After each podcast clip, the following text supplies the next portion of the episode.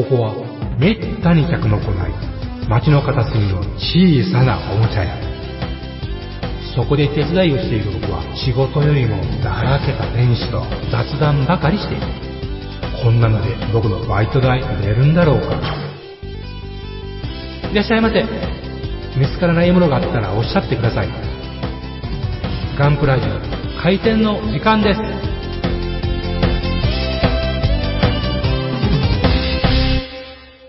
ガンプラジオ400回記念特別収録。イェーイ。パンパンパンパン。そういうとこやないですか、もっちさん。え、ど、ど、どういうこと？そういうとこやないですか、もっちさん。どういうとこ？最後までけっぱれんという、そういうとこじゃないですか？いや、まあ、みんなでね、クラッカー焚いてえ、パーティーみたいな感じで始まりましたけれども、400回はすごい。来ましたよ。ということで、今回は400回記念のおめでたい収録ということで、は特別ゲストも来ていただいております。マジか。じゃあ早速はい。登場してもらいましょう。はい。ロケットモデルズウォルターソンズジャパン CEO、榊原社長、どうぞはい、どうも、こんにちは。出たがりの榊原また来ました。いや、毎回出てもらってもいいんですけどね。ほんまね。うんいや記念すべき回に呼んでいただいてありがとうございます。ありがとうまあございます。今回はそうですね、ちょっと400回ということもあり、例年では、まあ夏と冬っていう形でうん登場していただいてるんですけども、はい。うんまあ、今回はまだ2月なのにもう2回目という。ありがたいね。うん。で、社長、はい。私、お尋ねしときたいことがあるんですけど、はい。おもう早速。あのー僕ね、この400回記念で社長に、あのー相まみえると決まったのが、もう今を去ること2ヶ月ぐらい前なんですけど、えその時にね、ホルテンをえ少なくとも仮組みして、そうあとはなんなら完成させて、社長に感謝の気持ちとか、あの、ここはもうちょっとこうとかね、そういうこと言おうと思ってたんですけど、ホルテン届いてないんですけど、社長。届いてないっすよ。これどういうことなんですか？ねえ。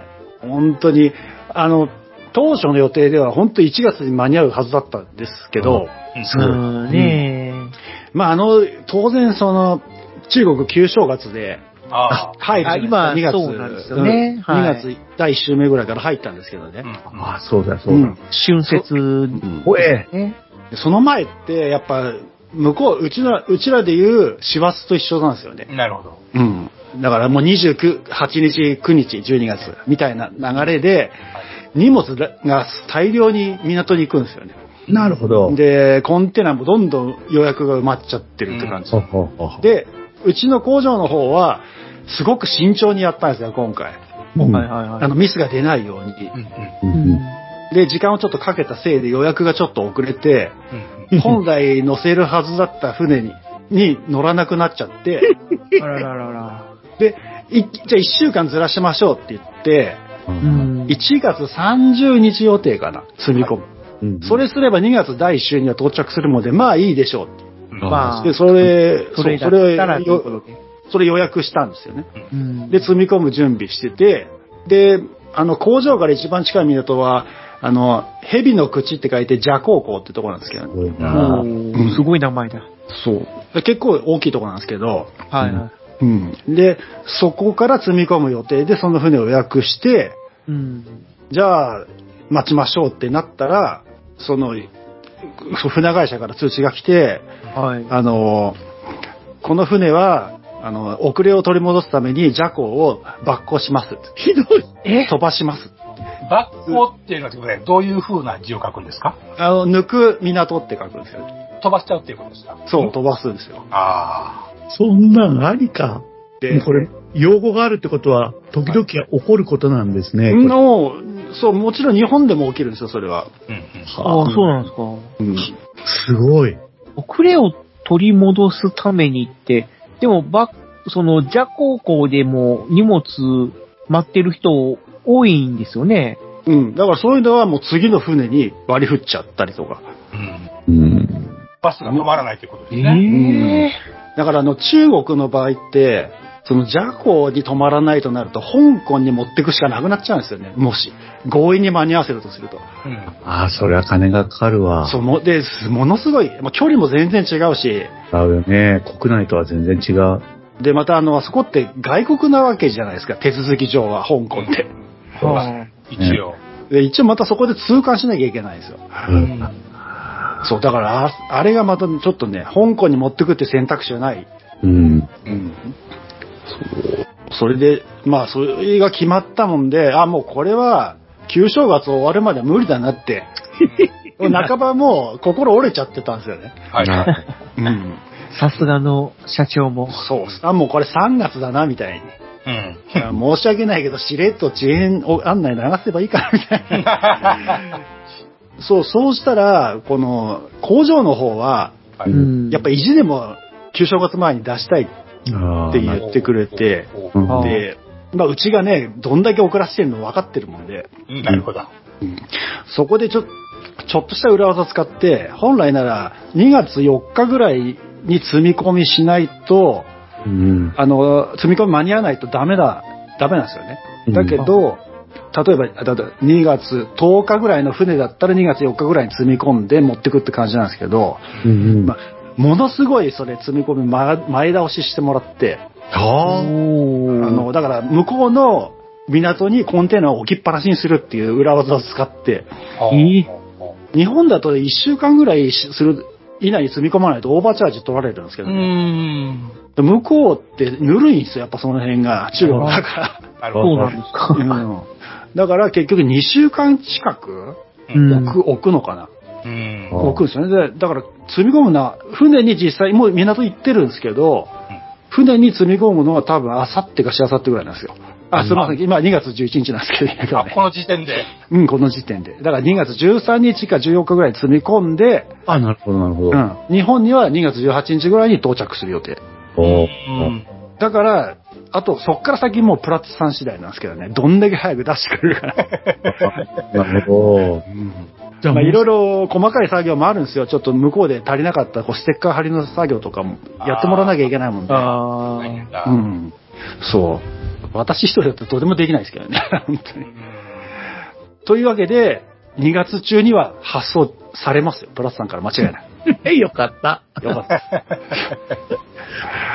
ね、本当はだからあれですよ、トラさんの手元にもキットがあって、ここで喋ってる私の手元にもキットあって、んね、開けながら喋るっていう、それを想像してたんですよね。ここの出来がどうのこうのっていうことを。、クスクス笑いながら、これいいっすね、このパーツとかね。ここは抜きの関係ですかとかね。うん。そういうことを言うのが夢でした？ね だって、だって次回、次回、それを取ってください。反省した状態だ。うん。いやー、楽しみですよ。まあ、これも、去年の、本当あれですね、静岡で、うん。あ組み上がったものだから、テストショットを組んだものですか？あれを、そうん立派なテストショットとは思えない、まあ、作った人が思えないのかもしれないけど、素晴らしかったんで、うん、希望が膨らんでたんですよね。うん。いや、やっとようやくっすよね、ホルテンはも そうですね。長かったですね、やっぱ。う。高速のはずなのに。うんまあでもこれも、あれでしょう、でも前聞いた時には、それはやっぱ品質を向上させるためにいろんなおまけをつけるだとか、うんそれから、あの、その商品の状態をチェックするだとか、それが原因だっていうのをお聞かせいただいてたんで、うん。なんか、個人的には、今ないのは悲しいですけど、より良いものになるんだったら、まあ、ロケットモデルとしては時間かけるイコールコスト高だろうとは思うんですけど、あのーまあ、楽しみに待てると思いますね。うん。まあ、そうですね。うん。あとはだから実実物来て、はい。しっかりね、思った通りの状態になってればうん、うん。いいですけどね。いや、なってますよ。そこはちょっと怖いけど、最近の品質管理見てる限りは、まあ、大丈夫でしょうと。う。うんん。なるほどね。うん。そう思いますよ。でも、まあそう思ったのがでかいんですよね。僕、ビエラ・フースラーの古いの、初期の、一番初初期の頃のやつをは組んで、あの、アウトラインは最高だったけど、組むのは、まあ稼働はもう諦めるしかないなとか、作ってたから、その、その感じのパーツの処理とはもう運命の差というか、あ、泥がビエラ・フースラーね、雲が あれですけどね、あの、本当すごい期待が膨らんだんで、うん。それがやっぱ楽しみになった原因ですよね。だから本当そうですね。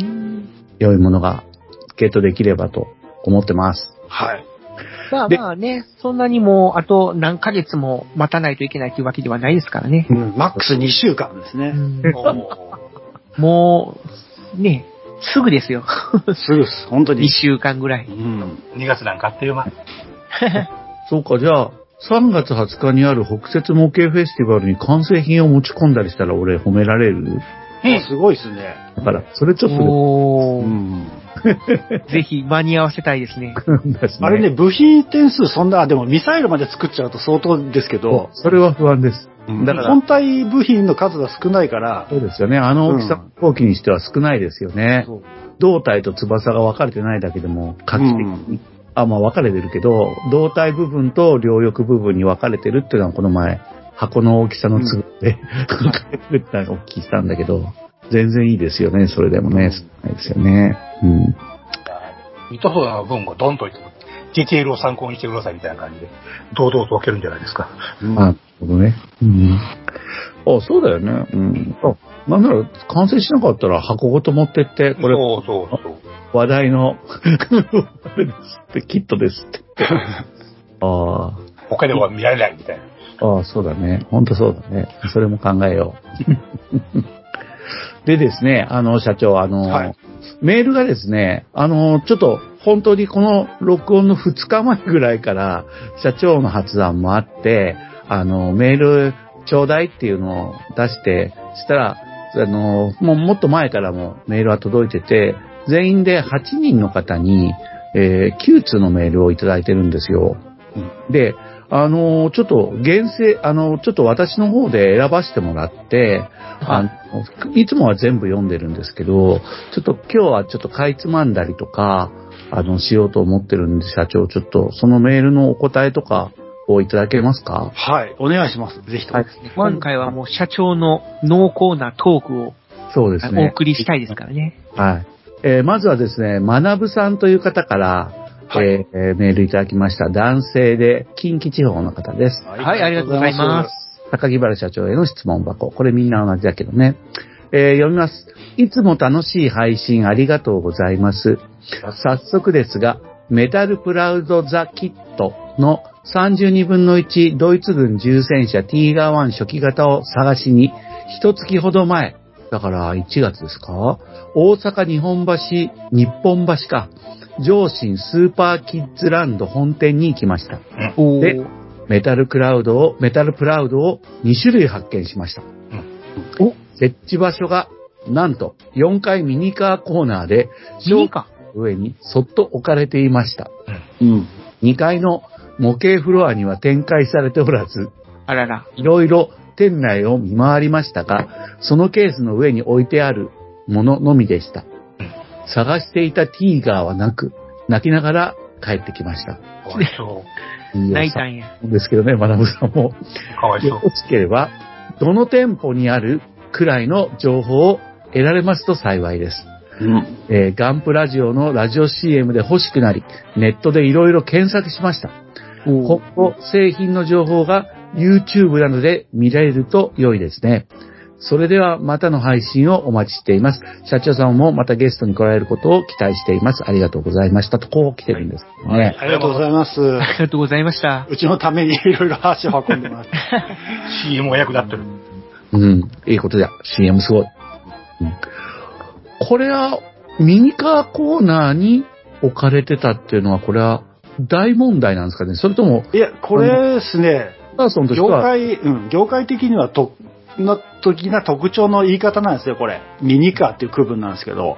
うん。これ、あの、業界的にはミニカーっていうのは、りあ流通的には、ミニカーっていうのは完成品を含めて全部、そういうジャンルにくくってるんですよ。完成品とはミニカーであると。そうです。だから、あの、飛行機の完成品、ももう当然ミニカーの完成品、あとミリタリーの完成品っていうのは、あの、流通ではミニカーっていう部門でくくられるんですよ。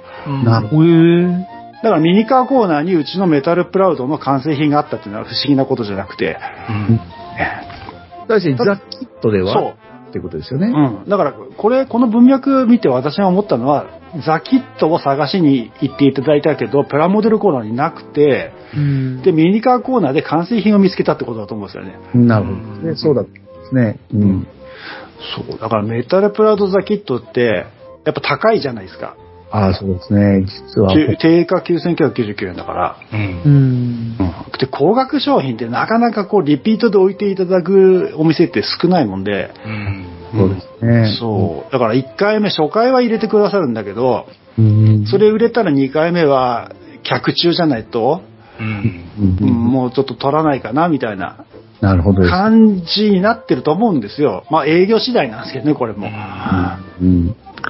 そうか。じゃあ最初のロットがはけちゃったら、うん次には注文しない可能性があるってことなんだ。そうですよね。だからこういう、こういうこの学さんが、みたいなお客さんが、その時に、こう店員さんにないんですか？って、こう、ザキットないんですか？って言ってくれるとありがたいですよ。あなるほど、なるほど。うん。あ、そうだ、まだ探してる人いるんだって、こう、店の人もね、認知していただけるんで、そうすると。あ、なるほどね。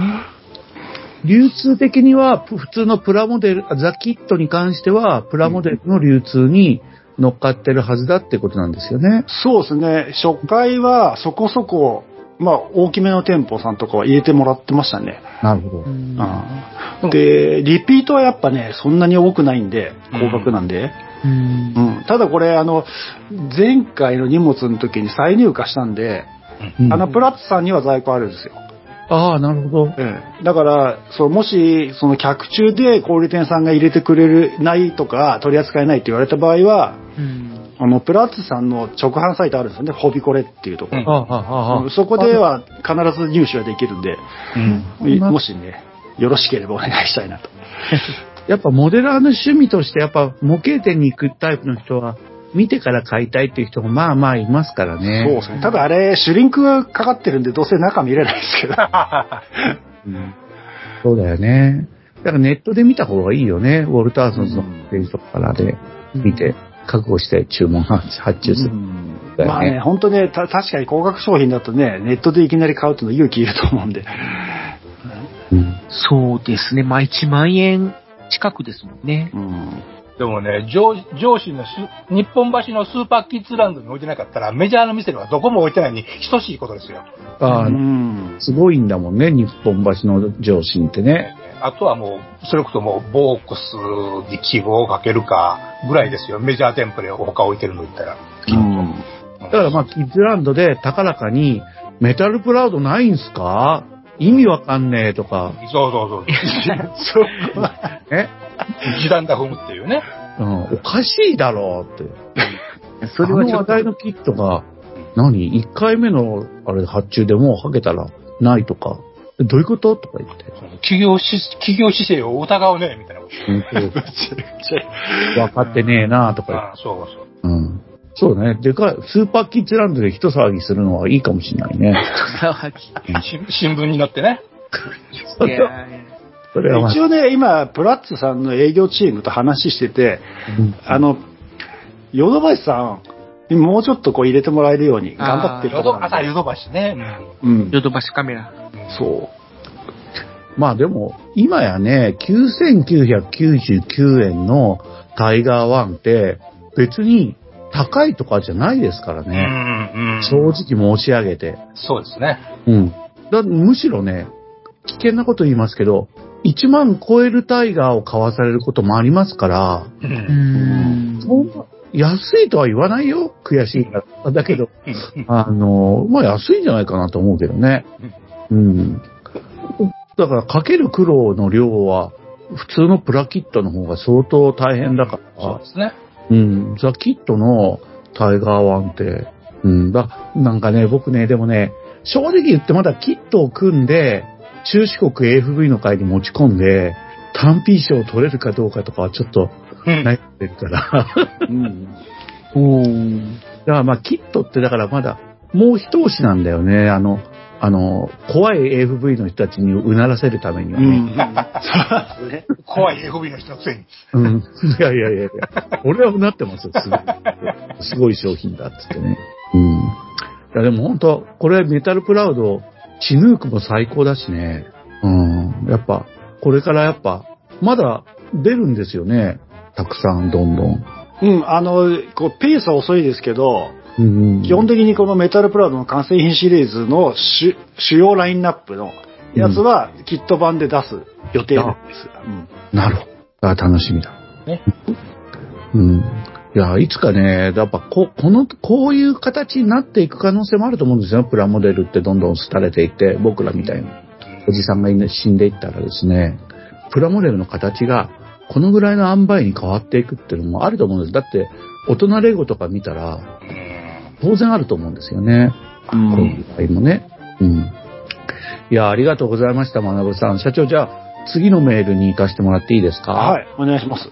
次はですね、雪崎のチキさんっていう方のはい。メールです。これ、えっと、男性の方で、中国地方のお方です。まあ、実際は山口県の、えー僕も会ったことのある方なんですけどね。で、これが、榊原社長への質問箱として、次のようなメールをくれてます。はい、読みますね。もっちさん、よまよいさん、バカンの虎さん、そして榊原社長、こんにちは。こんにちは。山の行き先の父と申します。リスナー歴は約半年。こうしてメールさせていただくのは初めてです。ございます。ガンプラジオ400回。おめでとうございます。ありがとうございます。ありがとうございます。400という数字、すごいです。バックナンバーもいろいろ聞かせていただいていて、えー、もちろん、榊原ゲス社長ゲスト会もいくつか聞かせていただきました。ご自身のブランドの話題にとどまらない。すごいよね。我々一消費者の考えが及ばない領域のお話、とても興味深く聞かせていただいています。あありがとうございます。偉いよね。ブランドの話だけじゃないとか社長のでかいところよね。そんな中、私から榊原社長にお聞きしたいと言いますか、お願いしたいのは、ロケットモデルズさんの Fist of War についてです。はい。自分は Fist of War 弱者です。キットについては、そのフォルムに惚れて、多脚戦車を2つほど購入させていただいたものの、 Fist of War についての理解に乏しいのです。はい。全くの初心者に、 Fist of War とは何かを教えてはいただけないでしょうか。幻の試作機、とんでも兵器、歴史のイフが大好きな自分には、おそらく、 Fist of Warーは、つぼる匂いがプンプンしています。うんここを見れば理解が深まる。でも、ありがたいです。ぜひ、 Fist of War 弱者をお助けください。以上です。はいね ありがとうございます。ありがとうございます。ありがとうございまいやいやいや。す。こんな人たくさんいてはるんじゃないですか、案外。うん。そうね、もうなんか、 Fist of War ラインが始まってもう4、5年ぐらいですか？もっとかな？そう、6年ぐらいですよね。ですよね。だからなんとなくもう、あるものとして僕なんか思っちゃったから、確かにこの質問、もっともだなと思うんですよね。うん。これ、だから当初のよ予定って言ったらおかしいですけど、最初、一番初めのコンセプトっていうのは、まあ、ホームページのところに書いてるんですけど、あ、ああるある。うん。第二次世界大戦の終戦が2年遅れたうん。場合に、ペーパープランだけで終わった戦車が実際に製造されたらどうなったかっていうような。う。うんん。で、それはもうペーパープランとして設計図ぐらいまでできちゃってるやつもあれば、うん。なんかラフスケッチだけみたいなやつもあるじゃないですか。う。うんん。でそうそういうものをこう Fist of War のテイストでこう、あの立体化させていくっていうのが、うん最初の当初のコンセプトだったんですよ。うん。まずは戦車ものだったってことですよね。そう、そうですね、戦車。で、まあ、まあ、飛躍したんですけど、その第一弾が結局多脚戦車だったわけですよ。そこはオーバーテクノロジーをドイツ軍が開発したっていうそう。だったんですよね。う。うんんで、で、結局足が最初に来たもんで、まあ足、足つながりで行ってたんですけど、うん、途中からその、なんていうんですか、立体戦車。の方にも割れ、あの、広げていったっていう形ですよね。これはだから E タイプの、いわゆるまあ、終戦時にたくさん残されていたドイツの試作戦車がベースになってるんですよね。ええ、あれはかなり、こうなんていうんですか、出来上がった形が想像しやすいものじゃないですか。まあそうですね。うん。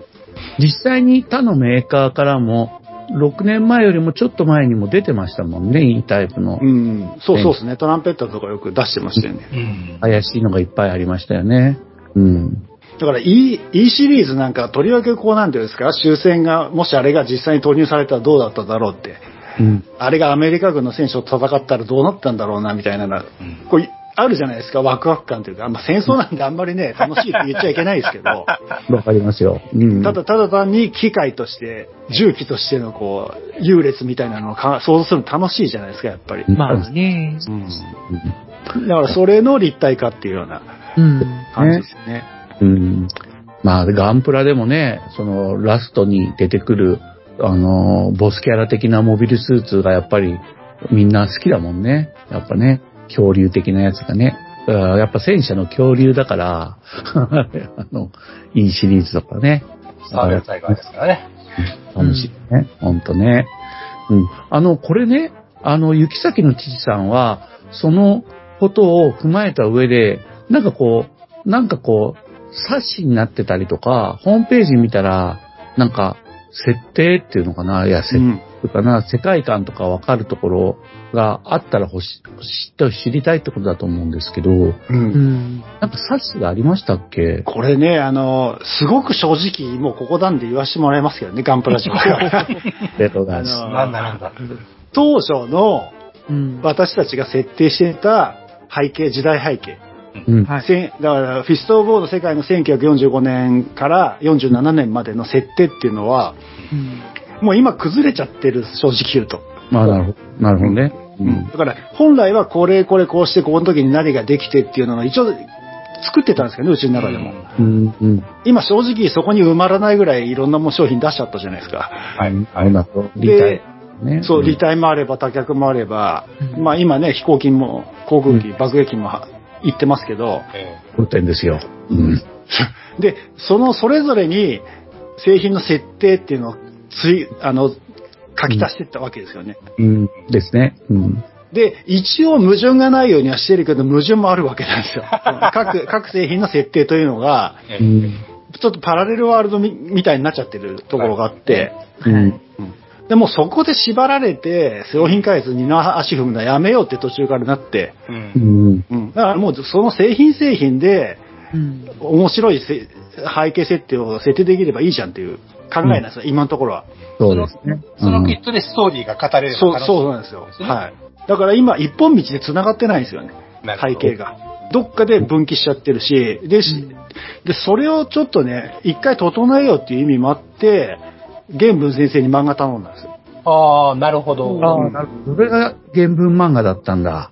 最初にだから、そそれとあと玄武先生に書いても欲しいっていうのがあったし、うんパッケージアートも書いて欲しいとなったから、うんそこでこう一本道筋みたいなの行くかなって思ってたんですけどね。はい。今なかなか行かないですよ。あ、だって、あれ全部矛盾なく繋げられるとしたら、玄武先生がやれるかもしれないけど、何年かかるかわかんないじゃないですか。そうですね。うん。だから、あれも玄武先生ワールドのフィストボーなんですよね。うんそうだね。で、うちの方もまたちょっと違ってる。うちの方も2、3個分岐点があって、それが並行して、並行世界で進んじゃってるみたいなあ感じにはなっちゃってる。ねうん。だけど、その、すいません、剣毒潜水艦が日本に持ってきたっていうような設定を作って、うまく矛盾しないように日本の兵器にもしたりとかって、その辺の時代の微調整はやってるんです、一応。はいそう。ですね。うん。うん。このね、春に発売予定だった、株と開花。もう一回あの、金属方針そうそう。え出るやつね。これ原文っての箱絵ですよえ。ね。ええそうです。また再びね、再販ってことになるのかな特装版で。うん。さここれはリニューアルというのかな？リニューアルまでいかないかな？特別版って感じですね、本当に。ああ、なるほどね。うんうんで、その、だからフィストーブを多分、行き先の父さんは、例えば製品のページ見ると、例えば A12、うんえー今度出る、はい。えーこれもまだ出てないですよね、実え質、え。ね。まだですね、はい。アメリカ軍のおアベンジャーと呼ばれた、アベンジャー2と呼ばれた、えー計画攻撃機ですね。うん。の。これが、あの、フィスト・オブ・ウォーの名前の、のもと、えっ、と、発売される。これカレンダーにも載ってるわけなんですけど、うん。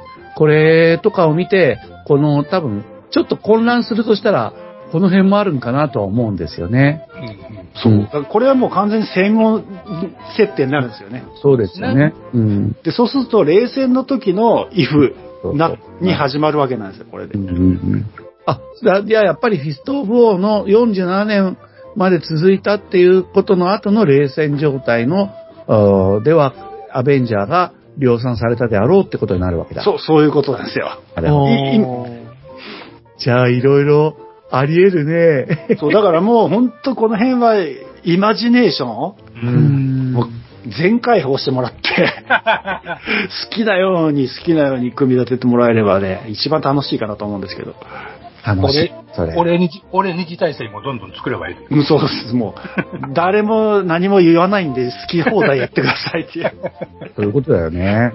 いやいや、僕は、その、あの、前もちょっと言ったんですけど、やっぱりその、今度のホルテンも楽しみにしてるけれど、その、結局ね、僕はその、やっぱり戦争が長引いた系の話で、小説世界で佐藤大輔っていう、もう亡くなった方なんだけど、の、レッドサンブラッククロスとかいうのも、いう、そういう小説世界があって、そこにも、レあの、この、なんだろうな、フィスト・オブ・ウォーで出てくるような、あの、車両とか、似たような車両とか、まあ、例えば震電改とか出してほしいんだけど、そういう商品になりそうな機体とか戦車が、船が出てくるんですよね。で、僕は、フィスト・オブ・ウォーを、そっちと接続してる感じなんですよ。多脚戦車はフィスト・オブ・ウォーだと思ってるけど、後の妄想は、レッドサンブラッククロス世界で使えるんじゃねえかなとかなんか、自分の中でこう、押し出す材料として、もだから妄想の副読本としてですね、うんフィスト・オブ・ウォーの、そういうのも使ってたりして、それ、だからみんな、それぞれのフィスト・オブ・ウォーがあっていいんだっていうことなんですよね。木崎道さんだから、バッチリこれを見れば理解が深まるってものはないと。あなたの心の中にしかないってことですね。あとはネットを見ると、ホームページを、ロケットモデルのホームページを見るということなんですよね。そっか。各車両の設定を、うまくこの、個々人で接続してもらえれば。そうなんだよ。で、僕としてはね、雪崎の父さんあれですよ。この履体の車両については、僕はいつかは中四国 AFB の会で、あの、今はタミヤのキットで単品部門に出してますけど、自慢ですけど、金賞4回取ったんですけど、すげえ。うん。で、それを、あのーいつかは、フィスト・オブ・ウォーの車両でやってみたいとは思ってるんですよ。う。ん。うん。今年は無理だけど。ぜひともお願いします。うん。やっぱね、多分ね、AFV の回では、多脚戦車の方が出てきて、フィスト・オブ・ウォーの履帯車両は出てきたことがないんですよ、多分。うん。うん。だから、あのーちょっとね、あの、こんな、みんな絶対買ってるから、もう出そうよ、これ今楽しいじゃん、とか言って、提案してみたいですね。はそれではですね、次のメール、急いでいっちゃいますよ。はい。はい。はい。ケイシさん、これは簡単に答えられるかな？えーっと、ケンタケシはいさんです。えー、中国、はい男性中国地方。えーこの人は我が模型クラブ岩流会の会員です。はい。高木原社への質問箱。いえー、999シリーズの72分の1戦車がとても作りやすく、筆塗りで楽しんでいます。はい。ありがとうございます。今後の新製品も楽しみなんですが、これまでのキットの再販予定はありますでしょうか、あるととても嬉しいです。あといただきました。これ、最近のリ始まったリスナーだと思うんですよ。僕の話を聞いて、聞いてくれてるんだと思うんで、はいこれやっぱ重要な情報が抜け落ちてますよねう。ん。うんこの前お聞きしたけど、999シリーズは、この値段で出すことはもう不可能だっていう。そうなんですよね。うん。い今ね、あの、一つだけ裏技を考えてるんですよ。ほう。999に近い値段で、ちょっと形式を変えて、うん。再販できないかなっていうのをちょっと相談してるとこなんですけど、あ、なるほど。うん。やっぱまあそれね、ちょっと内容今ちょっと言えないですよね。具体的にどうするかっていうのはう。ん。ただ、キット自体を日本市場に持ってくることは可能なんですよ。実は在庫があるんで、工場に。なるほど。あの、部品の在庫が。うん。うんそっから先をどううまく工夫するかっていうのを今練ってるとこなんで、うん。なるほど。あ、じゃあリパッケージで、だから999はもうとても無理だけど、うん例えば、あれだよね、あの、カーウェイと、うんえー、タイガーで、えー、二つ、二個入っタイガー、あでと、2000円とかでトーンと出す、3000円でトーンと出すとかね。うん、そんなんかなと、ちょっと思いますね。僕としては。うんまあうんそういう方法もあるんですよね。うん。ただだから、もともとは完全リニューアルあ完全じゃないけど、部品はそのままで、部品ちょっと追加して、うん。まあ、1500円ぐらいでしようかなっていう計画だったんですけど、なるほど。うん、そそれはまた別に置いといて、今の在庫をどうやって有効活用してもう一回日本に同じような安い値段で持ってこれるかなと今すごい勘案してるところなので、もうちょっとお待ちいただければ、いなるべく良いニュース持ってこれるように頑張ります。確かに999シリーズって最近でもなんかこう、X 見てても、ロケットモデルズで買ったよっていう時に、初めて買ったとかで、やっぱ999シリーズを、あの、出してる人って見かけるんですよね。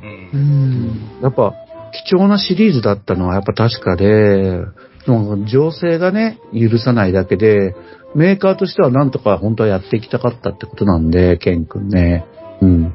今あるのをどんどん買い占めましょうん。う。うん。ですよ。はい。はい。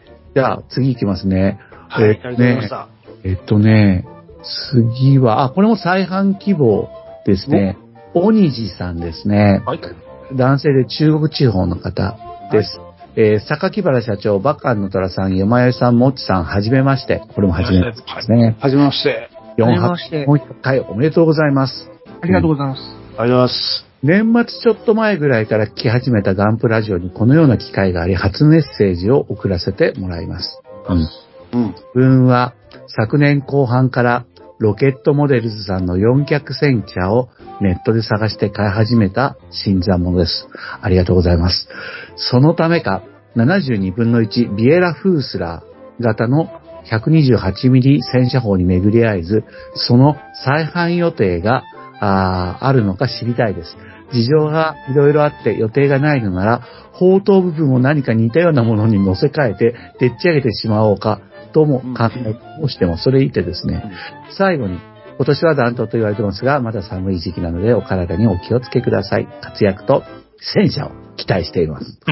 文章が苦手なので失礼があったらすみません。という内容ですね。はい、ありがとうございます。ありがとうございます。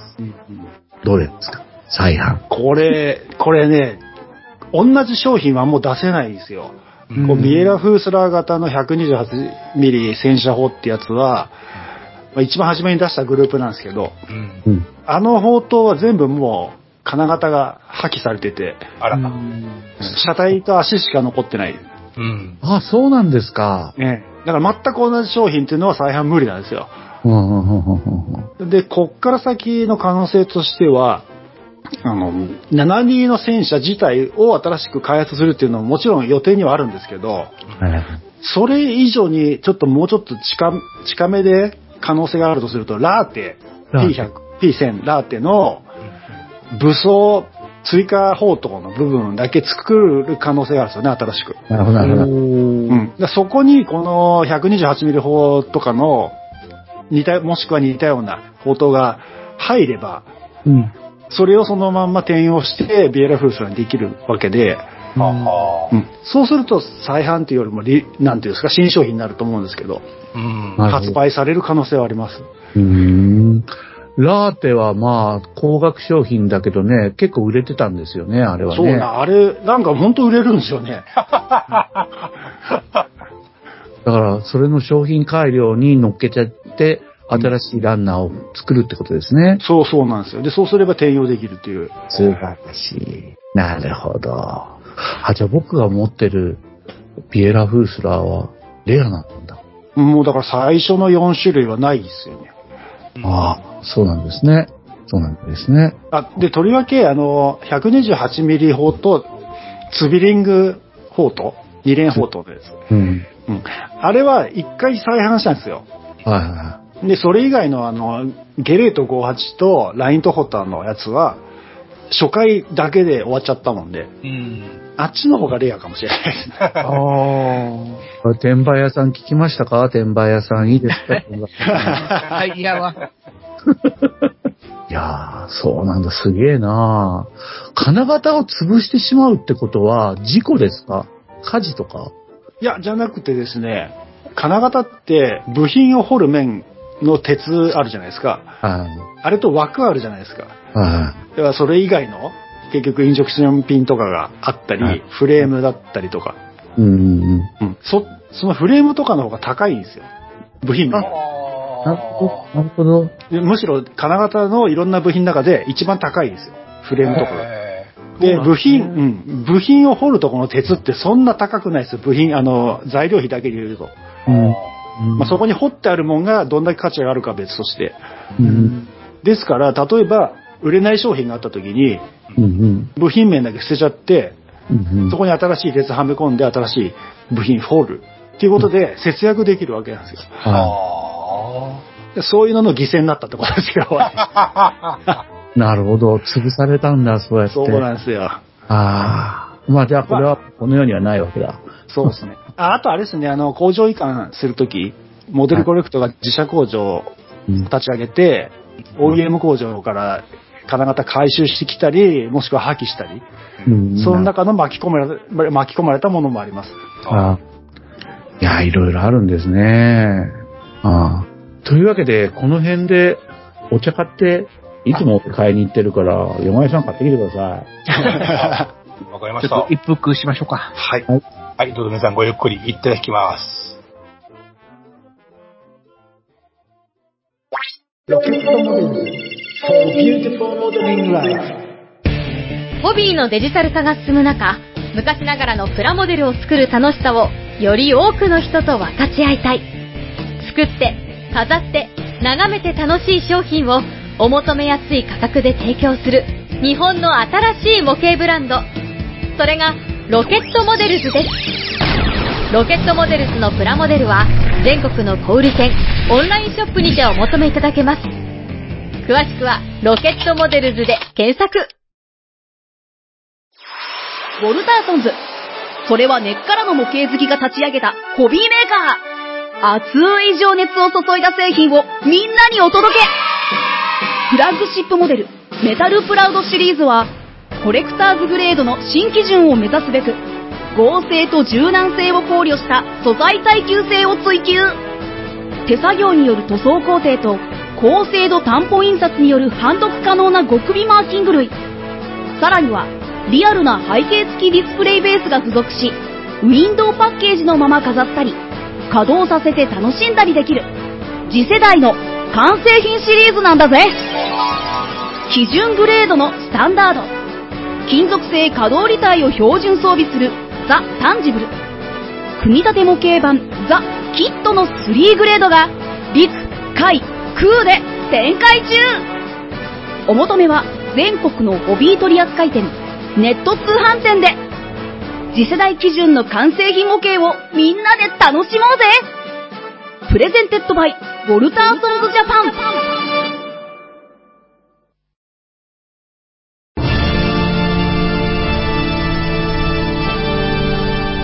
ああはっはっは。よまよい。カレー好き。悩みを申すがよい。あ松尾も。総帥様何を求めればよいのか私はわからないのです。私はもっと刺激が欲しいんです。では助けよう。それは毎週金曜日深夜更新。サバラジを聞くがよい。ははー。ははー。ビックビックじゃぞ。よまよいさん、もっちさん、エニグマくん、プラモ作ってますか？快速旅団団長源です。はい、ただいま帰りました。帰りなさい。い。なんか久しぶりですね、この声聞くの。そうだよね。山湯さんの、はい、ただいまーっていう声。ねうん氷いっぱいの水ですわ、どうぞ飲んでください。ありがとう。ありがとうございます。買ってきてないじゃん。ちゃんと冷やしてたもんね。はい、どうぞ。それであの、メール読んでいったんだけど、実は一番の大物メールっていうのがあって、赤点急降下さんが、はい。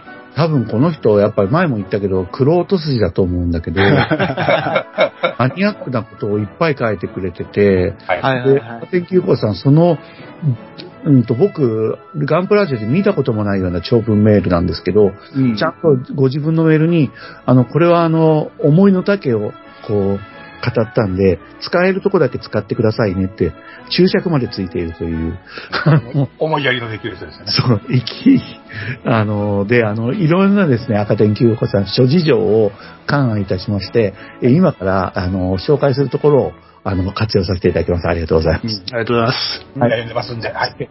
赤点急降下さんのメールの中のこの文ですね、読みますね。はい。はい。えー赤点急降下さん、えーっと、この方は関東の方ですね。男性です。えーっと、中国プラモメーカー界隈、台頭してきた同業者は潰すというふうあるんでしょうかうん。古くはドラゴン VS トランペッターの仁義なき戦いこと、カール60センチ理想級砲編と、レオポルト28センチ列車砲編を見せられて、切磋琢磨ではなく、殴り合いだと感じたのですが、ありました。うん今から15、6年前ですかね。ピスト・オブ・ウォーというシリーズ当初は、1、モデルコレクトさんが史実に沿った参戦には至らなかった計画車両をキット化する。で、2、そのパーツを一部流用しつつ、ロケットモデルズさんが SF メカ部を開発する。という流れで始まったと思うのですが、これ赤点9号家さんの想像ですよ。で、トランペッターが嫌がらせのごとくワールド・オブ・タンクスの版権を抑えて、同ゲームで実装されている未完成車両を塩漬けにし、ラーテにビスマルク級の38センチ連装砲塔を乗せたパッケージアートが公表されたら、タコムが72分の1、35分の1で艦艇砲艦艇砲塔の展開を始める。これは、これはだからトランペッターやタコムのやってきたモモデルコレクト及び、えーロケットモデルズ妨害ではないのかと言ってるわけですよね。で、35分の1戦車が主軸になったのは、日本国内では35分の1市場の規模がミニスケール戦車とは比べ物にならないくらい大きいタミヤのせいですね。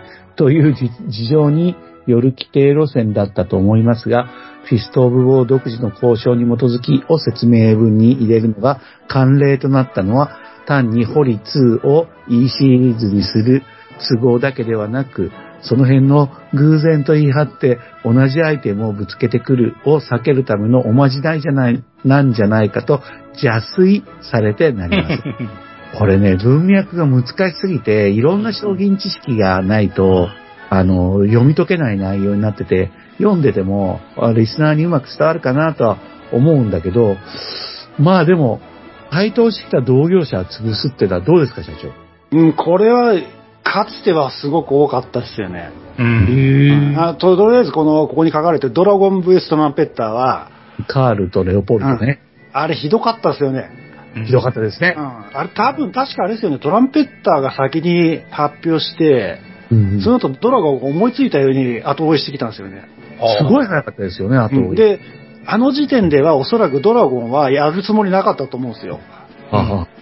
で、とりあえずアナウンスだけしちゃって予約取り始めて潰そうっていう考え方だったと思います。はは。ひど。あでも、それと似たような現象は中国の本土メーカーでも今でもあるんですよ、そういうのは。へえ。駅メーカーからしたら他のメーカーも同じようにバンバン出すっていうものすごくありましたもんね。うん。だから偶然これなんですが、開発が被っちゃった場合もあるんですけどね。えうんた、だ、その、例えば、A と B 社がいて、うんうん。A 社が、あの、まあ、普通のタイミングで発表しました。えうん。ある、ある製品を。うんそしたら B 社は実は6ヶ月後にしっかりテストショットも出た段階で発表しようと思ってたのが、ああ。全く同じ商品が被った。で、そこでどうするかっていうと、B 社は A 社と発売日を同じようにアナウンスしちゃうんですよね。ほう。で、予約も取り始めちゃうんですよ。例えば来月出ますって、まだ金型も掘ってないのに。なあ。そうすることによって A 社の予約とかを潰せるじゃないですか。まあそうですね。で、よ実、うん。で、実際は、実際の発売時期になったら遅延ですってごまかすわけですよ。あで、あと、中国のメーカーとかよくやるんですけどね、小さいメーカーとか。あ。うんうん。先払いさせるんですよね、予約の段階で。あえ、ユーザーに？ユーザーもそうだし、あの、問屋、問屋さんというか、取り扱い業者に。うん。だからその、いあの、予約を受けた業者は払わなきゃいけないから払ってるわけなんで、はいはい。待つしかないですよね、もう。うん。だからそういうなんかこう、仁義なき戦いは確かにありますね。はその仁義なき戦いの舞台は、今はやっぱり中国が多いってことなんですか？台湾とか中国とか、香港とか。今もだけど、だいぶそんな勝負しなくなりましたよね、その、あ。うん。そんなくだらない勝負。はいはい。殺し合いね、殴り合い。昔はね、このドラゴントランペッターに AFV クラブもよああ。噛んできたようなとこあったじゃないですか、うん一時期。あった。いやでちょうどだから輸入プラが日本で台頭しし始めた頃ですもんね、これ。うん。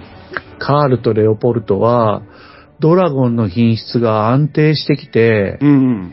これは、ネクストタミヤとは言わないが、タミヤのライバルとしてはもう完璧に認められるなってところで、タミヤに出しそうにないカールとレオポルトが出てきて、まあ、ちょっとこう自分の存在感をアピールするのかなと思ったら、戦いになっちゃったんですよね、人気で。あれびっくりした。高かったしね。だからユーザーの方も困るじゃないですか、これ。どうしようって。まあ、ぶっちゃけ言うとドラゴンの方ができいいんだろうなって思ったと思うんですよね、当時の人たち。初期はそうですね。ただ、リリースはトランペットの方が早かったですよね。うね。ん。うんほんで結局食い潰してお互い、なんか、何にもいい結果にはならないですよね、こういうことやっても。ね。うん。一時の勢いないですもんね、二つとも。うん。プラモデルに関してはそうだよね。うん。そうですね。いや、よく、こういうことを言う人がいたんですよね。似たようなアイテムが出る背景には、そういう、まず今社長が言われたことあるけれども、えっ、と、開発者、設計者とか、うん。そういうものが、そのデータを持って、うん。あの、ライバル社にうん。移っちゃったんじゃないかとか、うんああるいはライバル社に移るんじゃなくて、新しい自分のメーカーを立ち上げたんじゃないかとうん。うか、ん。思った企画を持ってね。うん。っていうふうに、まことしやかに語る人に会ったことがいっぱいあるんですけど、たんですかね。うん。それは当たってますね。あ、そうなんうんだ。一つの原因。それ、ま、前にガンプラジオ出させてもらった時、おん話、ありましたね。話があったんですけどね。アンプラジオで聞いたのか。いや、でもその、えーっと、その時のケースっていうのは、結局その 3D を開発する外注業者が、同じ 3D を別の会社に売ってたんですよね。キャドデータのな横流し。うん、だから、ね、中国の3号の戦車被ったじゃないですか、つい最近も。ありましたよね。パンターとか T が、そうですねあと、とりわけインテリアが充実してるやつ。フルインテリアってよう出ましたもん。うん。あれは結局同じ 3D を別会社にうん。売った。そして、でその別会社がその 3D を金型を起こすときに多少変えたのかもしれないけど、うん。でも基本構造は一緒っていうことで。あー要するに側ができちゃうとすごい楽なんでね、あとは。そうですね。座りのセンスに差が出るのはそこなんだなうん。いや、それって、知的所有権とは、うん。あ、でもそうか、実物であるものを線引いたもので似てるけど別のもんなんじゃないですか？そうなんですよ。だから、た、タミヤさんのケースで言うと、うんあの、昔モータライズだったやつ。はい。で、モータライズの電池ボックスの跡が残ってるとかっていうのが、そのまま 3D になってたら、それは完全なパクリなんですけど。あ、そうう。うんん。あと、あと、ダボ穴の位置とか、はい。あと、うん、そう、あの、ありそう有効の逃げ口とかね。はい。そういうのまで完全にコピーしてたら、それはちょっと著作権問題になる可能性がありますけど、うん戦車自体は自由になって、そうだよなる。フリーそうでですね。ね。うわぁでもそんなことやってたらメーカーは撤退したくなりますよね。別の商材があれば、そんなヒストリカルなものをやめて、うん。うん、もう財産権を言いたく、言えるようなものとかに移っていったりとかね。うん、そうなんですよ。ね。うん、だから、あれですよね、もう、被るのの例が、やっぱ車もそうなんですよ。カーモデルも。ほう。最近カーモデルってそんなにこう、ペース速くないじゃないですか。でも一時期すごいペース速かった時ありましたよね。藤見さん、青島さん。あそこに、まあ、タミヤさんが王道の車をこうね、年に2、3週出すっていうようなパターンだったんですけど、あれもよく被るんですよ。86も被ったじゃないですか。ああ、そうだね。GT、うん GTR なんかほとんど全部出してますよね、どのメーカーも。やっと3にね、R3 に。だから、あ、ああいうのは、もう避けようがない。だからティーガーをやったら被るのはもう当然。うんそういう感じなんですよ。ねえ。戦とかも被るよね。まあ、それぞれが、あの、違法なデータをやり取りしてるわけではないだろうけれども、絶対被るもんね。そこをどう避けていくか。でもしくは、うちらみたいに超ユニークな方に持っていくのか。うん。そこはもうやっぱ本当メーカーの情報戦と、あと企画とか、実力次第ですよね。ですよね。だからこれでやっぱ、やっぱだから日本一とかでやっぱ楽しいのはそこだもんね。うーん、日本一やったのそう。そのメーカーの人も今でもありますよ。この、ブース、ね、ほ他社のブース見てって、やべえ、これやられてるじゃん、みたいな。はいはいはい。汗が出たとかっていう話はよく聞きますよ、未だに。そうよね。そうよね、未だにね。いや、感染とかもバッティングしまくるからね、国内でもね。うん。あの、カンコレ、ウォーターライン問題で、独自に立つ富士に。うん。もうめちゃくちゃになったもんね。うん。いや、ありがとうございます、赤点急降下さんの。ありがとうございます。あれ、これ、トラン、あの、赤点急行さんがロケットモデルズが不幸な目に遭わされてるんじゃないかと想像してますけど、これは大丈夫ですか？これ大丈夫ですね。うちもう、全然俺、独自路線行ってるんで。そうですね。強い。だから、そう、この赤点さんのこうメールの中に1個あったじゃないですか、この中国の二脚の写真があ添付されてたんですけどね。うん。うん、だから、こういうの出てきた時に、あ、多分これまたロケットと被らしてくるのかな、みたいな、多分思われたと思うんですけど、これ、これ、まあ結局このキット自体の出来も良くないですよね。うちがやるのもあるんだけど。BB 弾を飛ばすやつですよね。全然違うん。ですね。で、まあ流通もね、そんなにこうなんかコンセプトが本当にあって、これからシリーズ続きますよっていうような感じで出てきたわけじゃないじゃないですか。うん。ここ一応番号で1番って書いてありますけどね、これ。2はないですよ。スケールもなかったし、二脚歩行もぬるかったし、アサルトアーマー1707という商品ですね。1707。うん。いやー。な、本当売ったんですか、これ。あ、これ流通したと思いますよ。本当ちんだよね。今となればね。でこういう、こういう本当にユニークなやつを流通させるときって大変なんですよ。意外と。売れんのこれっていうことになるわけですよ。うん。まずそこからやって、ブランドを設定して、うん。しあの、コンセプトも設定していかないと、うん。ただ昔言うところのこう、昔の駄菓子屋で売ってたプラモデルみたいな、うんガルタン的な。あの、は隅の方にこう潰れて汚れてみたいな、何これどこのメーカーみたいなのいっぱいあったじゃないですか、昔。ありましたね。うんあんな風にちょっと出て忘れ去られていくって、まさにこう赤手さんが言ってるのと同じ位置づけになっちゃうから、うんねうんなるほど。赤点さんのもう一個抜粋してみますね。はいはい。雑談として赤点さんが挙げてらっしゃるんですけど、ガンプラジオでは、あの、ネタバレもしてしまって申し訳ありませんでした。ゴジラマイナス1.0ということで雑談が入ってて、社長、これいいですか？はい。映画ゴジラマイナス1.0が国内外で好評で、長谷川さんはじめ各社で劇中に登場した救軍兵器をコラボキットとして販売中ですが、そうぬるいんだよね。フィスト・オブ・ウォー独自考証に基づいた震電改、震電改なんてどうでしょうか？小林源文先生が、カブと貝、これはロケットモデルズの商品です。カブと貝のボックスアートに震電を、あ、で、震電を飛ばしてくださっていることですし、ハセガワさんが出している震電改は、機体後部をジェットノズルにすげ替えただけだと記憶していますので、独自交渉として、1、台形6種プロペラを搭載したために異様に長くなっていた着陸脚を通常の長さに短縮。2、蒸気により垂直尾翼が設置する懸念が生じるので、上下を非対称系に上部を大きく、下部を小さくアレンジする。ですね。で、3、将来のエンジン乾燥あるいは、剣力潜水艦による、詳しいね、やっぱね、剣力潜水艦によるドイツへの提供、ドイツに逆に提供ですよ。うん。で、ユーモの大型エンジンへの世界を視野にエアインテークを大型化。うん。で、えー4、ドイツで十数機が製造された神殿は大型エンジンだけではなく、同国の工業精度の高さも相まって、日本製より高性能を発揮。それ見たくない。などの強引な設定を付した、えードイツ軍マーキング版、愛称ミョルニルも発売。などどうでしょう。っていう内容なんですけどね。こういう、こういうな、あでも A12 とか、ホルテンの18とかの文脈で、こういうのもどうですかっていう話だと思うんですよね。社長どうですかこのおねだり。僕もこれ同意なんです。うん屈しておりましたこれはね、素晴らしいと思いますよ、本当に。うん。うん。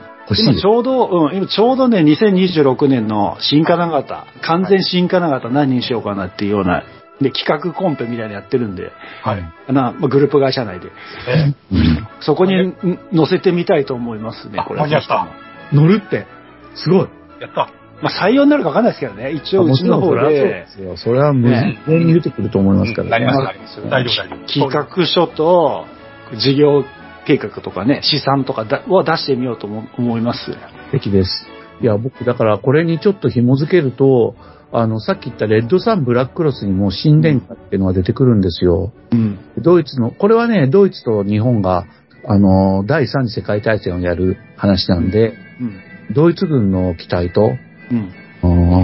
戦闘するんですけどね。だから、あのーあれ、タンク152とかと空戦するんですよ。うん。で、僕もそれもワクワクしてたから、なんかこう、そういうライン、レッドサンブラックロスラインで、えーもう出してみるとか、おねだりしていいところなんですよね。以前あったあの、ロケットモデルで公式飛行船っていうのが出るって言ってたじゃうないですか。ん。はい。ね、あれもね、レッドサンブラックロスでは空中巡洋艦として、あの、インド洋を徘徊する通称破壊艦として出てるんですよ。おお。僕、それに改造してやろうと思って、うん。ワクワクしてて、そこもそれ止まりなんですけど。あすいません。うん。なんかね、やっぱこういう if 兵器ってうん。あるよね。いろいろね、アイデアあのがね。、松本周平先生が作ったあの、神殿野戦とかね。ああ、神殿野戦よかったね。あれはいいですよね。二型、二型にしてあってそうね。そうそう。あ鼻血出ますよね、あれは。に二つのピット。あ、だからキャノピーがもう一個背負い式にそうですね。前ね前後丹田でね。たんですね。うん。で、前に、あの、ヤギアンテナがあってね。アンテナが出てるね。えいやー、この前のあのー、年末の話からして、ロケットモデルズとモデルコレクトラインは、もう本当にスケールものとしてもえやっていけそうになるぐらいのクオリティをすでに掴んでて、これからもっと伸びていくかもっていう話だったから、ついどうしてもね、僕スケールの人間なんで、あの、スケールものとあ妄想兵器の中間点みたいなものうん、うん、そうですね。が欲しいなってどうしてもやっぱ思っちゃうよね。うん神殿推薦もできますね。あ、そうそう、神殿推薦ね。そう、いいね。うんこれで3つできた。うん。ということで、社長もこの赤点休暇さん、あの、はい計画に載せるってことですので、出るかこれち、ちなみにこれスケールってどうですか？やっぱり7-2がいいですか？7ねがいいですやっぱね。僕ね、年取ってきて、うん力込めて、細かいディテールを追求するのは4832なんですけど、でも、持続可能なモデラーとしては、72がすごいいいですね、やっぱり。うん。うん自体はサステナブルですから。そう、なんかやっぱね、でかいと嬉しいけど、うん。置き場に困るっていうのかな。うん。でもまあ、あれですよ、本当あの、ね、塗装工夫したり、工作工夫したり、いろいろ投入して今も作ってますけど、うん。たくさん数作ろうとしたらやっぱ72。で、72なら保管できるって感じですね。うんそう。ボークスの造形村は7に出しませんからね。あ、そうですね。造形村に72はないよね。えでもね、144分の1だとね、えうん。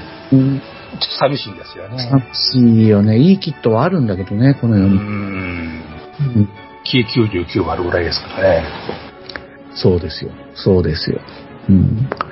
まあ難しいですけど、なんか、いずれ、いつか、はい。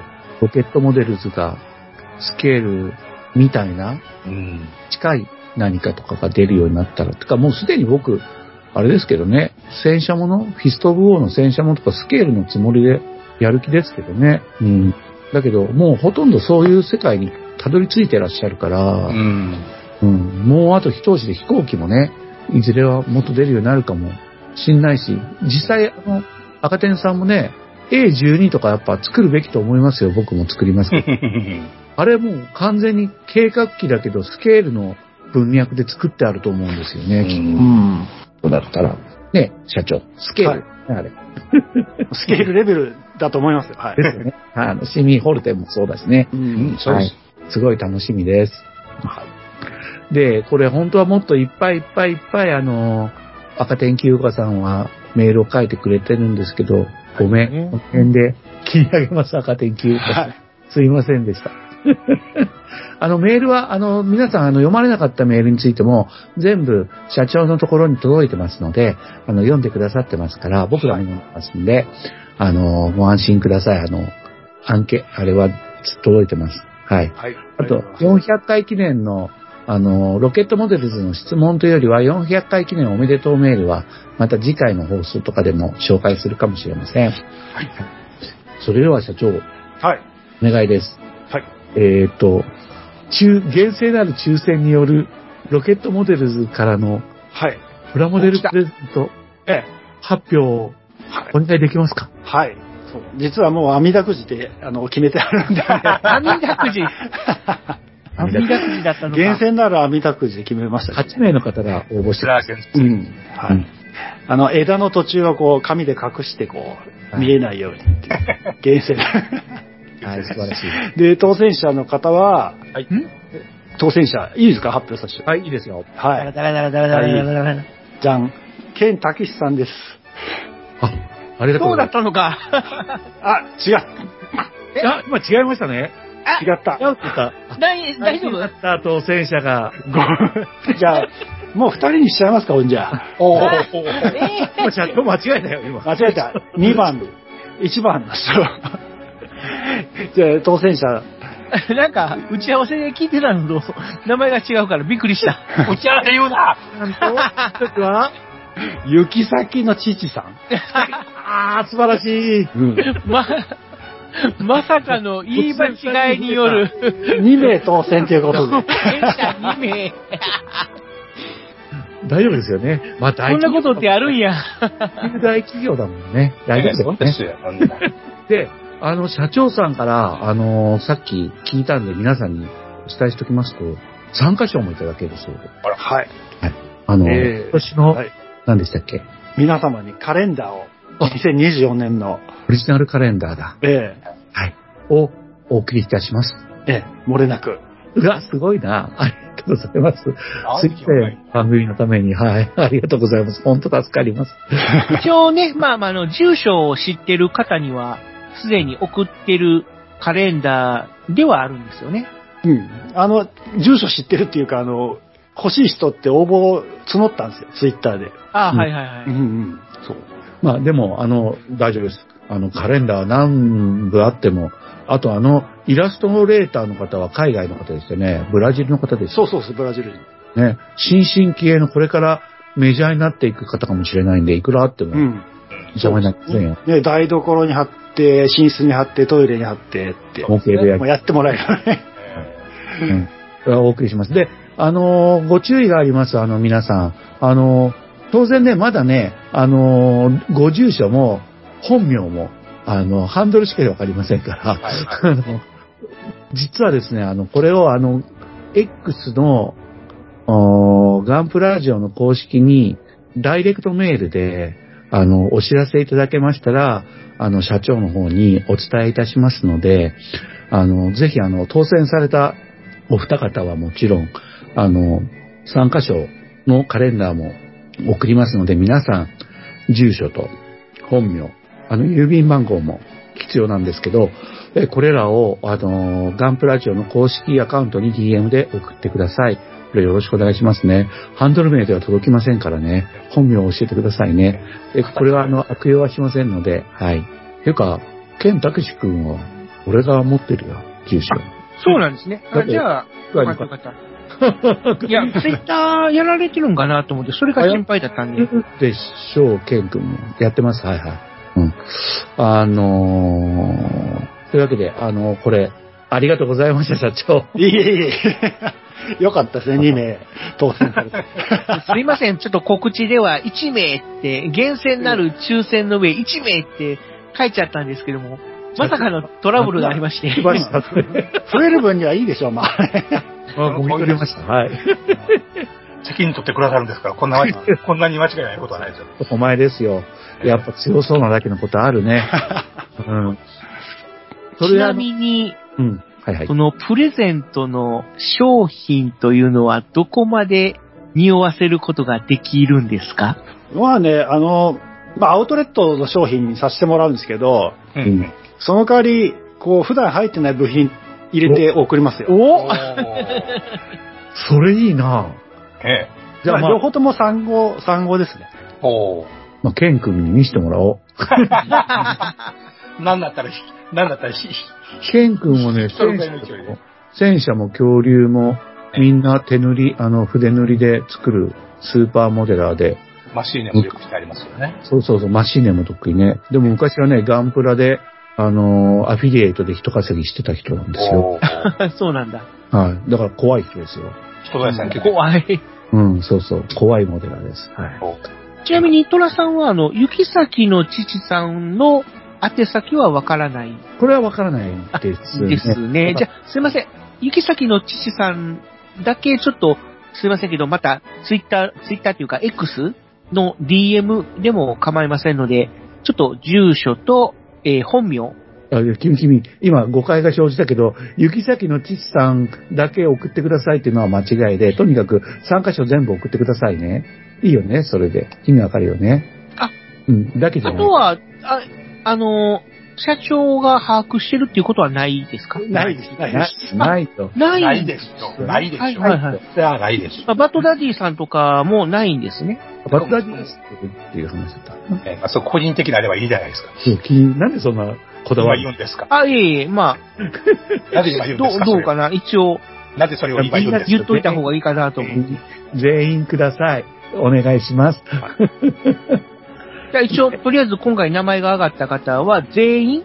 はい、です、全員で。まあちょっとねあのー上がった方じゃなくて、送ってくださった方は、全員はい送ってください。で、あの、今、新しいこと言いますけど、あの、メールフォームに送ってくださっても、つまりメールを出してくれたの、ところに送ってくださっても、ちゃんとあの、公式のモッチさんに届きますので、あの、やり方が X をやってないよって方は、そちらに送っていただいても大丈夫です。はい。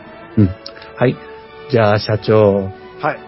そろそろもう時間もそろそろいい感じになってきたけど、大ネタを、あの、振りたいと思いますよ、社長。ええはい。いや、僕ね、ホビーショー行きますよ、また。5月ですよね。静うん岡。はい。そして、そこのプラッという素敵なね、ところがあって、そこには、いあの、魅力的な海外の商品、エレールだとかね、あの、ユースモデルとかあるわけなんですよ。うん。メビウスモデルの3万円の宇宙ステーションをうん買おうかどうか今、まあ、本気でと、そこには光り輝くね、ロケットモデルズとウォルターソンズのコーナーもあるわけじゃないですか。ありますよ、はい。ね。で、その周辺には背の高い社長が歩いてチラシを配ったりした。ね。うん。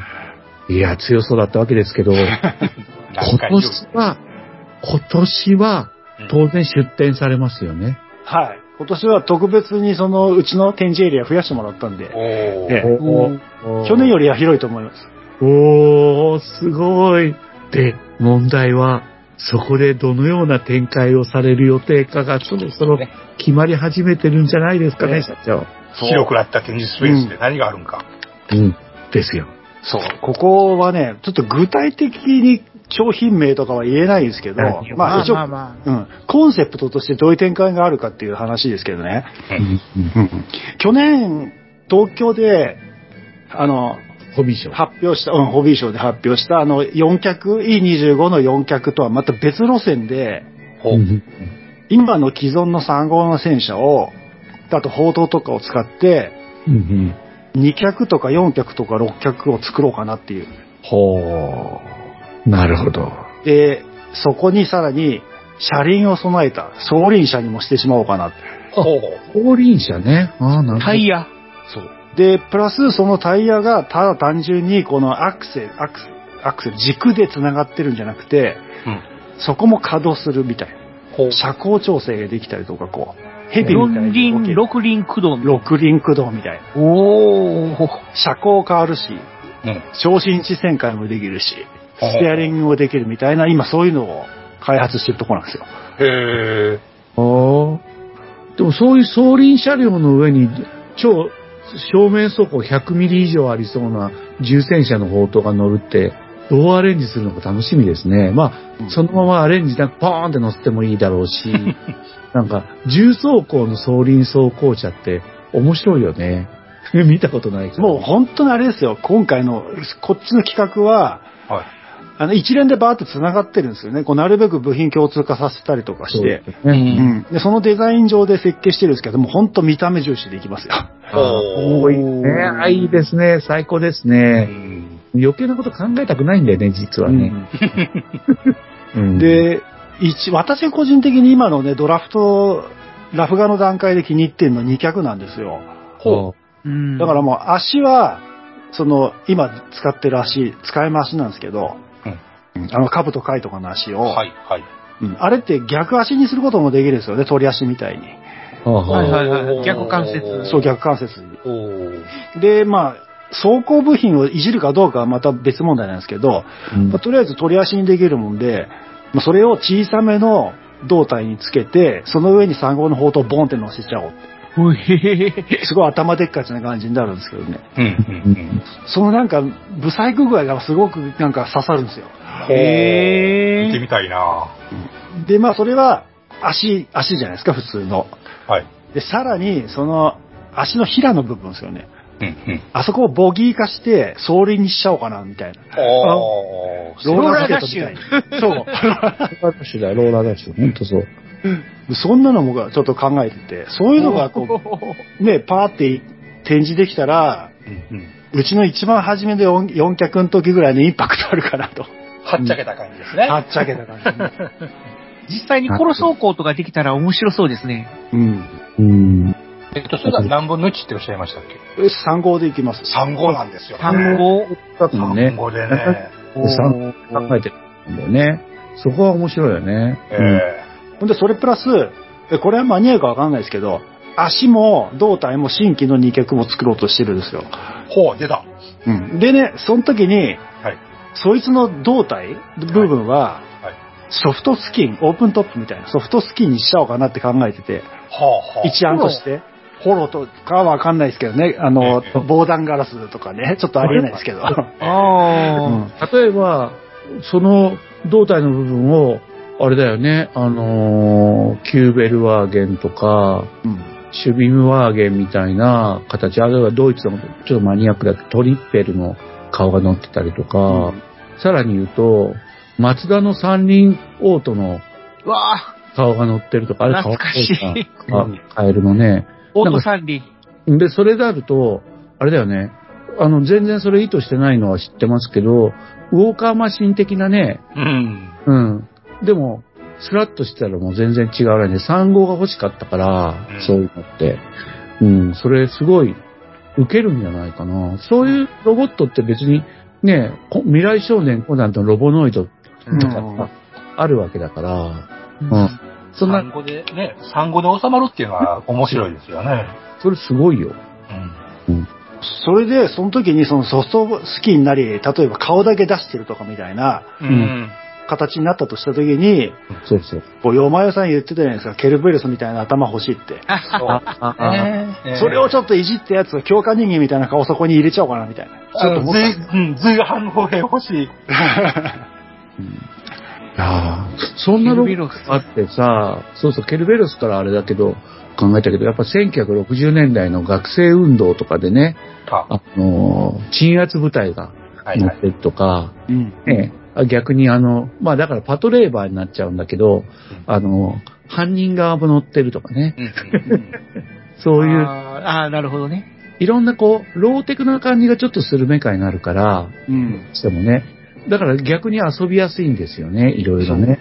そう、だからディーゼルパンク、スチームパンクとか、そんな匂いがちょっとするとね、あーいいかなと。ね、いいですね、いいですあね。いいんじゃないですか、それ。えで今ちょうどすごい今頑張ってるんですよ。これ、これは日本のチーム企画なんですよ。私と設計もう一人いるんですけどね。ーおー今まではずっと外国の方のチームにおんぶに抱っこだったもんで、うん今回はもう日本発信で頑張ろうとしてるところなんですよ。なるほどメイドイね。ンジャパン。うんうん、いや、そのメカ多分さ、こあの、今僕、注目の模型は、バンダイが出すサンドランドっていうのの戦車が出るんですよ。ええ。うん。で、それと並べたらいいんじゃねえかなとかね、なんか、あ、もちろんサンドランドとは全然関係なくて、ね、遊び方として、3号同士で遊べるなとか思ったんですよね。サンドランドのフィギュアも改造して載せたりとかしても面白い。絶対、絶対ドイツ系乗せますもんね、イギリス系か。うん、そうそうそう。そうだね。うん。いや、遊びやすいと思うなうん。あと、ちょっと個人的に気になっているのが、お、もちさん。ラジ、ラジコンどうなってるかなと思って。うん。あの、ウォルターソンズの方のやつ。はいはいはい。うん。あれ、東京で、もう、はあの、一応公開しているもんで、公開情報っていう前提でですね、ええあの、ウォルターソンズでは、64分の1の対戦型ラジコン戦車っていうのを開発してて、はいはいはいはい。で、それの第1弾っていうのが実はガルパンなんですよ。そうですね。ほほー。すごいよ。で、もう、もってことですよね。そう、あの、だから、正確に言うとプラッツさんなんですよね。製品としては。なるほど、なるほど。なるほど、あプラのス、そう、ねプラッツさんがガルパンのそういうライセンスはもうほぼ独占なんで。センサーですよね。うん、そう。そう。で、で、それがラジコンでうん、対戦で遊べるっていう遊べるなんですよね。そうっす。14分の1はね、コンパクトでね、ちょうどいいと思うよ。う。うんん。で、あの大きさで砲塔旋回するとかっていうのがまたいいんですよ、すごいすごいすごい。ない、ない、ない。はい。で、第1弾が4号の H 型と、うんあの、大洗の4号 H と、あと、えー黒森ミニの T ガー1です。来たど本、ど本命。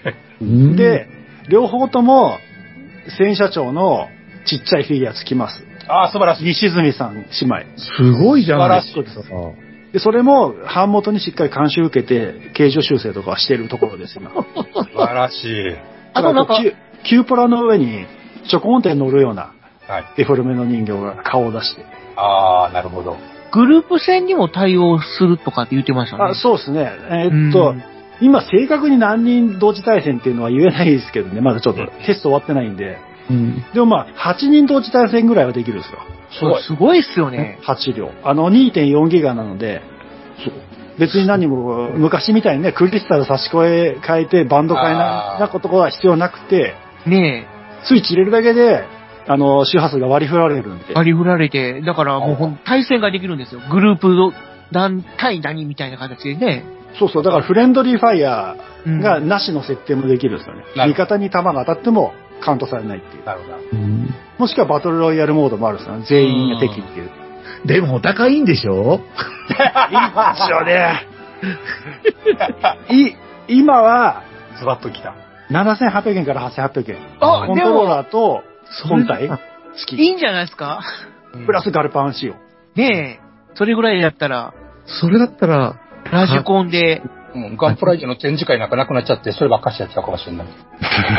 ね、えっ、と、まなぶさんが一番この中では濃いかな、メールくださった方の中ではね、ガルパンね。まなぶさんどうですか？あの、意見を教えてくださいね。社長もここまでぶっちゃけてくれたんだ。ガルパンにノリノリのまなぶさん、あの、ご意見を募集しますんで。はい。ぜひお送りください。すごいな。で、このガルパンのシリーズっていうのは、なんと継続していくつもりなんですよ。ほう。これから。これで、だから第1弾が 45H と T ガー1じゃないですか。はい。その次にも、まあ2両もう決まってるんですよ。おうじゃあ4両はできる、出るわけだ。よ4両。で、その後の2両も決まってる。うんうんほぼ決まった、こっちは。これは、さ、あの、だから6 5両目と6両目はい。やつは、ガルパンの最新の映画をベースにピックアップし直しました。本来の予定と差し替えました。勘のいい方は分かってくれるかもしれない。見た方なら、おー、あそことあそこが、みたいなえ、。なんだろうなんだろうさ、えだから、こう高校名で言ってくと、うんうんうんうんえー、大洗、もう来た。黒森でしょ、当然。でだ第2弾がサンダース。うんお？サンダースで黒森んで。あで、第 3, 三弾？だから5両目、6両目は、はい。グロリアーナ、グロリアーナ。ははは。これで勘のいい人はわかるかもしれない。はは。ははなぜグロリアーナ2つ来るかっていうのは、もう多分さ、あの最新話見た方だったら、マジっていうような。もう映画の再現ができるですよ。そうそう。だから、次の新しい映画ができる、出る前に、うんうんそのバトルを事前で、ラジコンで、シミュレーションできて。これは不安の方にはたまらないんじゃないですか？同じ車両何個も変える理由ができますね。学ぶさん、学ぶさん意見を送ってください。ああと、発注できるフォームできたらすぐお知らせしますんで。で、戦車の出来自体は、まあ、壊れないようには、あの、作るんでしょうけど、うん。あのーじゃあ、あれですか、999シリーズより、ちょっと安全な方に振る感じの感じですか？それともデフォルメ戦車のフォームですか？いや、あのもうこれはね、ガルパンの設定に超忠実にやってます。おでガルパンの戦車って、逆に本物の戦車と違うとこいっぱいあるんですよ。そうですね。だかまあアニら、メ仕様ですからね。そう、アニメの設定画をかなり正確にトレースしてやってます。すごいすごい。じゃあ、デフォルメじゃないってことじゃん。で、そうですね、あの、結局あの、ガルパンに登場したあのまんまですよ。うん。だからあの、装装備品とかもかなりあれ、ないとこあるんですよね。うんうん。で、シュルツェンの形違ったりとか、うんうん。それも全部もう正確にやり直しましたよ。すごい。マジか。だから、それであの、塗装もね、もう当然塗装済みなんで、うん。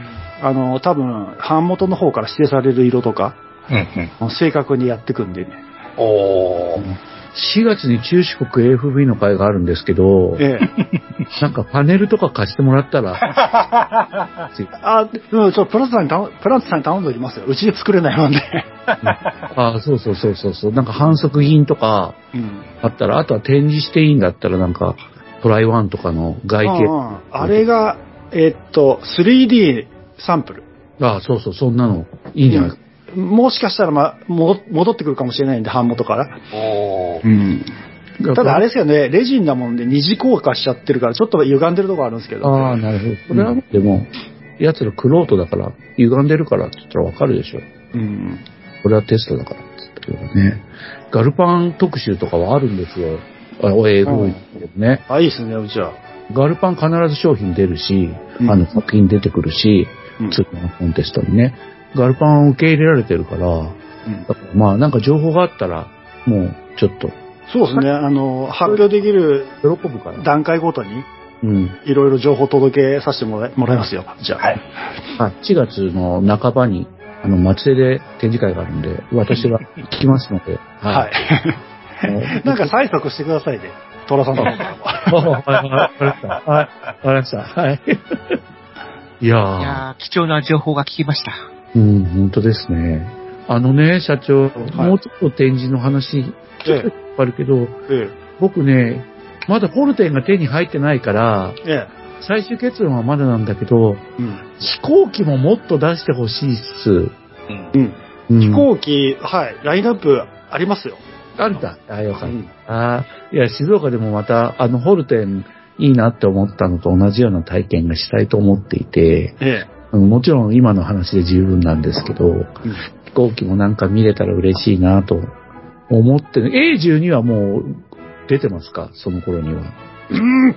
出るかな？ギリぐらいじゃないですか。A12 で観光できるかもしれないな。うん。モデルコレクト版の A12 とフィスト・オブ・ウォー版の A12。